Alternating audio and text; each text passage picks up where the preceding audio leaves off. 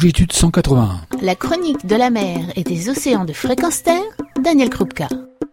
Bonjour, je vous propose de rencontrer à nouveau le photographe et biologiste et plongeur professionnel Laurent Balesta, très connu pour ses expéditions qui font rêver et que l'on a pu suivre sur les écrans ou dans ses expositions. Je veux parler bien entendu des expéditions Gombessa. Elles sont multiples.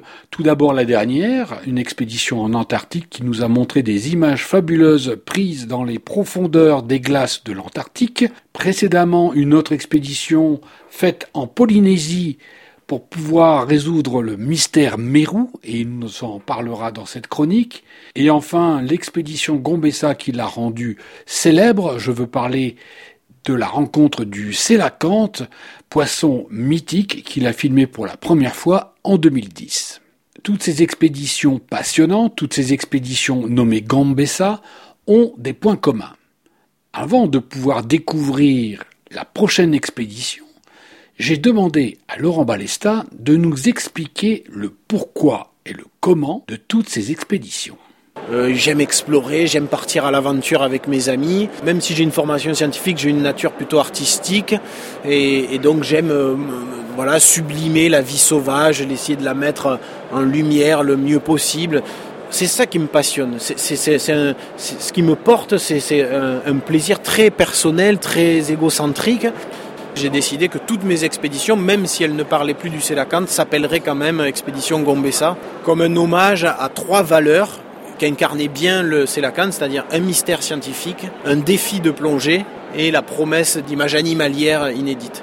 Et j'essaie dans chacune de mes expéditions maintenant de réunir ces trois valeurs-là. Lors du mystère Mérou, quand nous sommes allés observer la reproduction des mérous en Polynésie, il y avait ce mystère scientifique qui consistait à, essayer de comprendre pourquoi ces mérous qui semblaient se reproduire de manière anarchique dans une orgie complètement désordonnée, pourquoi pour autant viennent-ils se rassembler trois semaines à l'avance si au final c'est totalement anarchique? Donc c'était ça le mystère à résoudre. Le défi de plongée, c'était que c'était pas profond, hein, ça se passe dans 30 mètres d'eau, mais précisément il faut rester longtemps pour les observer. Donc euh, j'ai réalisé une plongée de 24 heures, c'était un vieux rêve et je voulais que ce vieux rêve se réalise à un endroit où ça ait du sens de passer 24 heures sous l'eau. Et là, cet endroit-là, il se passe tellement de choses, il n'y a pas une minute de répit sans qu'il y ait un comportement qui se passe devant soi. Donc c'était le, lieu idéal, donc c'était le défi de plongée. Et évidemment, les images animalières inédites, c'était de réussir à figer cet instant hyper fugace, puisque cette reproduction des mérous, c'est une demi-heure dans toute l'année, et en plus qui se passe à une vitesse qui est telle que ça échappe à l'œil humain.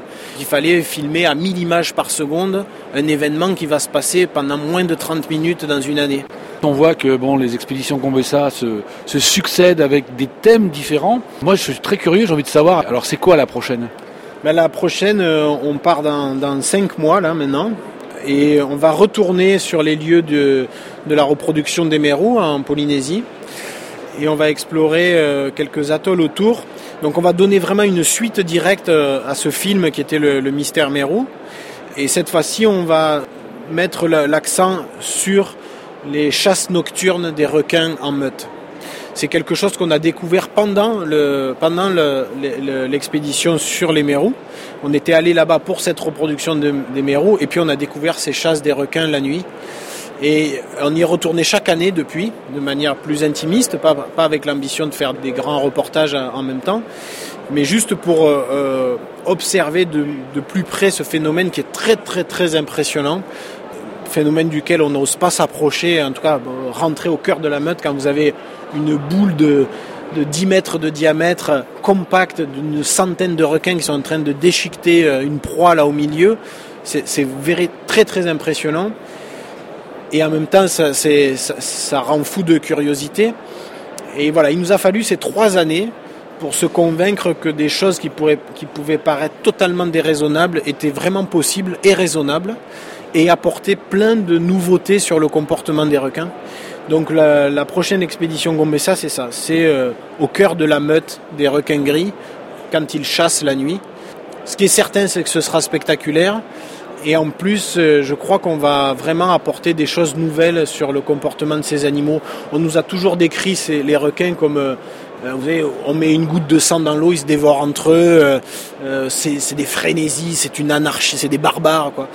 Eh ben moi je crois pas. Ces trois années d'observation fine de ce comportement là-bas m'ont montré plutôt quelque chose qui tend vers des organisations sociales. Alors on n'est pas au niveau de l'organisation des loups qui chassent en meute avec un chef de meute, des sous-chefs, une priorité sur la proie euh, à la fin, au festin final. On n'en est pas là.